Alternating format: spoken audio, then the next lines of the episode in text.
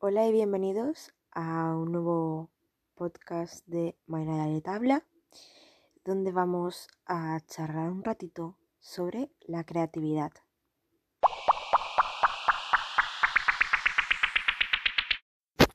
Bueno, eh, como es un podcast que quiere hablar sobre la creatividad, voy a hablar, pues, antes de empezar, que qué es para mí, ¿no? Para mí la creatividad em, no solo está en las artes, porque hay mucha gente que solo lo da a las artes, sino es el potencial que tienes tú para tener una imaginación, eh, para arreglar lo que te sucede alrededor y para crear en general, ¿vale? Eh, para mí, pues eso es. Y bueno, yo lo que quiero hablar en este podcast es a lo mejor cómo conseguir tener un poco más o cómo usarlos si en el hecho de lo que tengamos, ¿no? Eh, imaginaos que tenemos un montón que desborda y no, no sabemos cómo darle un potencial. Eh, yo sinceramente voy a hablar sobre mi experiencia, eh, pero yo obviamente no soy una experta en psicología ni nada. Entonces voy a hablar sobre mi experiencia con todo esto porque conozco un montón de gente que tiene una imaginación increíble y una creatividad enorme. Y bueno, pues seriamente he hablado con mucha gente, con ilustradores, con actores, con escritores y bueno, con conmigo misma, que también creo que tengo una gran imaginación y una gran fuente de creatividad en mi mente. Así que quería hablar sobre ello. Para empezar, lo primero que quiero hablar es sobre la predisposición a, a tener esta creatividad. Em, ¿Hay gente que nace con mucha creatividad y gente que nace con poca creatividad? Sí. Puedes tener mucha creatividad y no usarla y puedes no tener ninguna pero potenciarla y llegar a tener también. Eh, con esto que me, me quiero referir. Básicamente, yo conozco mucha gente que tenía un montón de creatividad y y demás, y que se han hecho mayores, pero en plan mayores, amigos de mis padres, ¿no? Y me digan, no, es que yo em, hace 10 años, sí, hace 15 años, sí, pero es que ahora ya, ya no, ¿no? Eh, bueno, yo creo que además yo creo que cuando nos hacemos mayores se pone el ingenio y en algunas cosas sí, ¿no? plan, para salir cosas, de cosas de casa y tal, salimos y ahí sí que potenciamos nuestra creatividad y ahí yo creo que sirve un montón y ya está y, la vida te hace que te las curres y, y para mí esa gente sí que tiene un montón de creatividad porque porque sí, ¿no? Pero en otros ámbitos, por ejemplo, me dicen, lo he, perdido, lo he perdido la creatividad. Eh, yo siempre digo que hay que fomentarla em, y hacer lo que queramos crear, ¿no? Imaginamos em, que, por ejemplo, Em, quiero crear un proyecto en Instagram de una web de algo que me gusta muchísimo, ¿no? O sea, una, web no, sino un Instagram, ¿no? Eh, yo creo que lo importante es hacerlo, ¿no? O sea, yo creo que lo importante para que no perdamos esa creatividad es hacerlo. Eh, cogemos y lo hacemos. Y luego ya vemos, ¿no? Como decía la llamada. Pues sí, em, para tener una creatividad 100% hay que hacer las cosas que mm, no sabemos cómo hacerlo. Bueno, imaginaos que quiero hacer algo, ¿no? Y yo digo, ay, no. Es que si no lo hago, no sé cómo va a salir. Ni, ni a lo mejor voy a tener predisposición a que me salgan nuevos proyectos. Porque yo a lo mejor a un proyecto de fans de una chica de GH, que diría un nombre, pero la verdad es que voy un poco perdida, así que no. Eh, pero bueno, mm, diría una chica que habrá salido en GH eh, hace tres años, ¿no? Y yo digo, venga, voy a, voy a subir una cuenta de fans de esa chica. Y luego, pues gracias a que he hecho esa cuenta, veo que una chica que es fan de esa, de esa mm, señora que salió en GH, ¿no? Eh, hace como unos cuadros de ella eh, con un arte que me gusta un montón. Y digo, ay, no, porque no quiero imitarla. No, coges y haces algo pues parecido a tu estilo, a lo que quieres hacer y lo puedes adaptar, ¿no? Entonces yo creo que lo importante es tener una predisposición a hacer las cosas y hacerlas cuando la tengamos. Todo el mundo tiene ideas. Pero la cosa es que la diferencia es que unas personas lo hacen y otras no. Si tú quieres montar una tienda, porque se te ocurre montar una tienda, montala, eh, montala online, busca cómo se hacen las cosas. Obviamente no vivo en un mundo de nubes, yo sé que no es tan fácil, pero yo que sé, que quieres hacer una, tienda de, de pulseritas, de, de perlitas de los chinos. Pues oye, mmm, hazlo, hazlo. Que, que, a lo mejor luego te compran dos personas, bueno, pero es que tampoco te estoy diciendo que te compres eh, medio bazar. Te estoy diciendo que cojas los materiales que a lo mejor puedas tener eh, y te gastes, yo qué sé, 3 euros, ¿sabes? Y lo intentes. Y si sale mal, pues te has gastado 3 euros, ¿sabes? Que sí, que tiene un curro atrás hacer la tienda, obviamente. Y debe molestar un montón que luego no salga como debe salir. Y como tú te imaginas. Claro que sí. Pero es que si no lo has hecho, no lo sabrás nunca. Y ahí está donde entra la creatividad. Em, posteriormente quería hablar sobre la, la inspiración y las musas. Eh, para empezar, quiero decir que no todos los días estamos como para hablar, o sea, para tener una creatividad desbordante. No, no es así. Es que no. o sea, yo no me levanto cada día y digo, guau, sí, no. Yo hay días donde quiero mm, mirar Twitter eh, todo el día, eh, comer y, y, hablar con mis amigas por WhatsApp, ¿sabéis? O sea, es que ni ver series, ni leer, ni nada. O sea, es que ni eso. Y ya está. Es que no pasa nada. O sea, también hay que dejarse estos días, ¿no? Em, pero también hay días donde tampoco nos apetece hacer nada y no tengo la cabeza para nada y vemos series y leemos y no sé qué.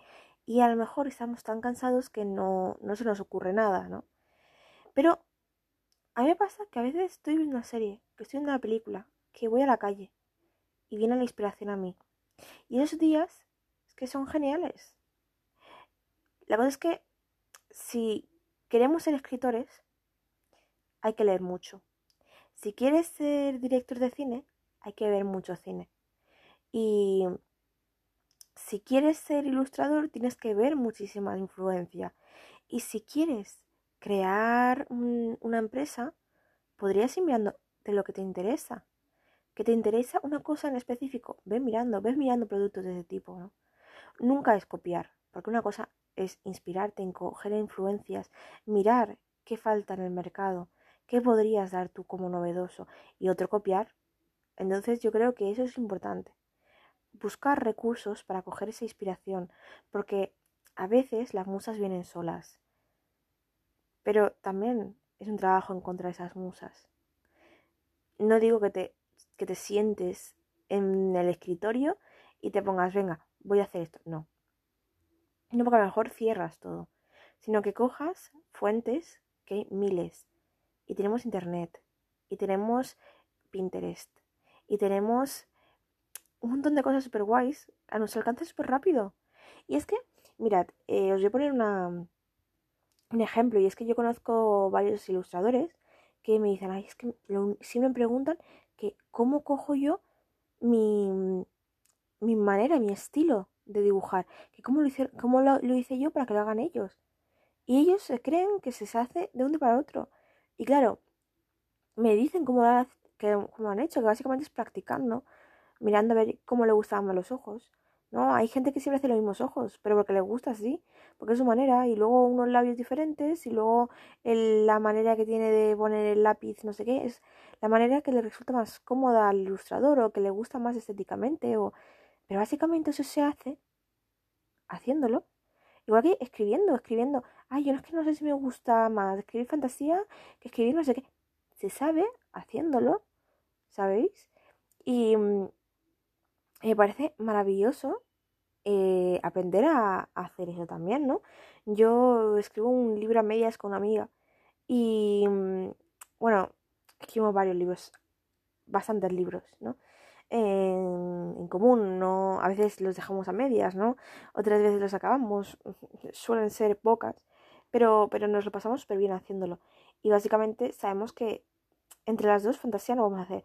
A mí me gusta escribir fantasía yo solita, pero yo sé que con ella mejor no va a salir tan bien. o hay temáticas que no nos salen tan bien como otras, entonces no es estancarse, la cosa no es estancarse, ni, ni nunca salir de la zona de confort, simplemente hacer también lo que más se disfruta. Y, bueno, creo que ese es un consejo que, que, que el consejo principal es practicar y, y disfrutar, ¿no? Y bueno, para finalizar, quiero poner una cosa que creo que es súper, súper entendible, ¿no? Y es que para tener creatividad hay que trabajar duro y dedicarle tiempo. Es decir, no digo que tengamos que dedicarle tiempo, pues eso, a crear, pero básicamente, si tenemos un problema, porque recordemos que la creatividad también puede salir con problemas, si tenemos un problema y estamos llenos de, ese problema, que no podemos pensar en otra cosa, nos va a, a costar el triple solucionarlo. Lo mejor es sentarse, intentar relajarse, trabajar en nuestros sentimientos, respirar rondo, intentar mirarlo con perspectiva y dedicarle el tiempo que necesita para solucionar ese problema. Si necesitamos una tienda, lo que tenemos que hacer es empezar a mirar productos, mirar qué es lo que falta en la en las novedades que hay, qué podrías dar tú, em, y dedicarle ese tiempo que necesita. Y si, pues eso, si queréis hacer una tienda de cojines, porque, mm, no sé, os gustan los cojines, sabéis hacer cojines y, os parece maravilloso, pues haced cojines. Eso, o sea, yo por ejemplo lo que os he dicho, no hace falta gastarse un dinero al principio de todo. Sobre todo si es, por ejemplo, imagináis que es por Etsy, ¿vale? Pues hasta que no esto, pues lo podéis hacer con materiales que sean más baratos, que no sé qué, que no sé cuántos intentar pues no hacerlo con no pedir demasiado porque tampoco os podéis comer todo, ¿sabéis? En el caso de que sea un proyecto, a no ser que lo queráis gastar, pero ya, ya, yo ya no me meto, ¿no? Eh, al final es lo que os he dicho. Esto es una experiencia, son experiencias mías, son ideas mías, son consejos míos de una persona que está, uno, estoy ajena a vuestra vida, porque a la mayoría seguramente no os conozca. Entonces yo no, no puedo daros un consejo personal. Y, y otra, no, no soy en plan una psicóloga, una persona experta en creatividad, ¿no? Entonces, yo os puedo dar mi consejo y mi consejo es este. Y espero que, que os sirva y que os guste. Entonces yo es lo que os digo y, y bueno, sobre todo eh, lo de dedicarle tiempo y trabajo, ¿no? Eh, si lo ponemos en todos los ámbitos, si necesitáis ser ilustradores porque es lo que queréis, dedicarle horas y horas y horas a pintar. Si queréis ser escritores, dedicarle horas, horas y horas a escribir. Y si queréis mm, ser emprendedores, horas y horas a emprender, a, a, a investigar, sobre todo y bueno, es que es lo que, es que yo creo que es uno de los consejos pues más importantes en, en esto, ¿no?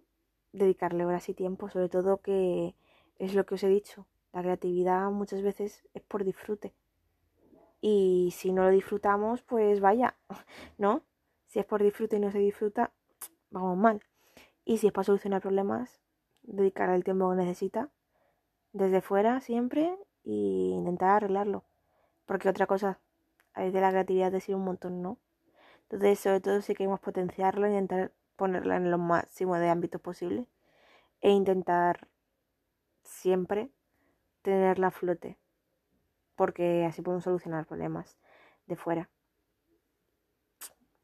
Un beso y nos vemos en el próximo podcast.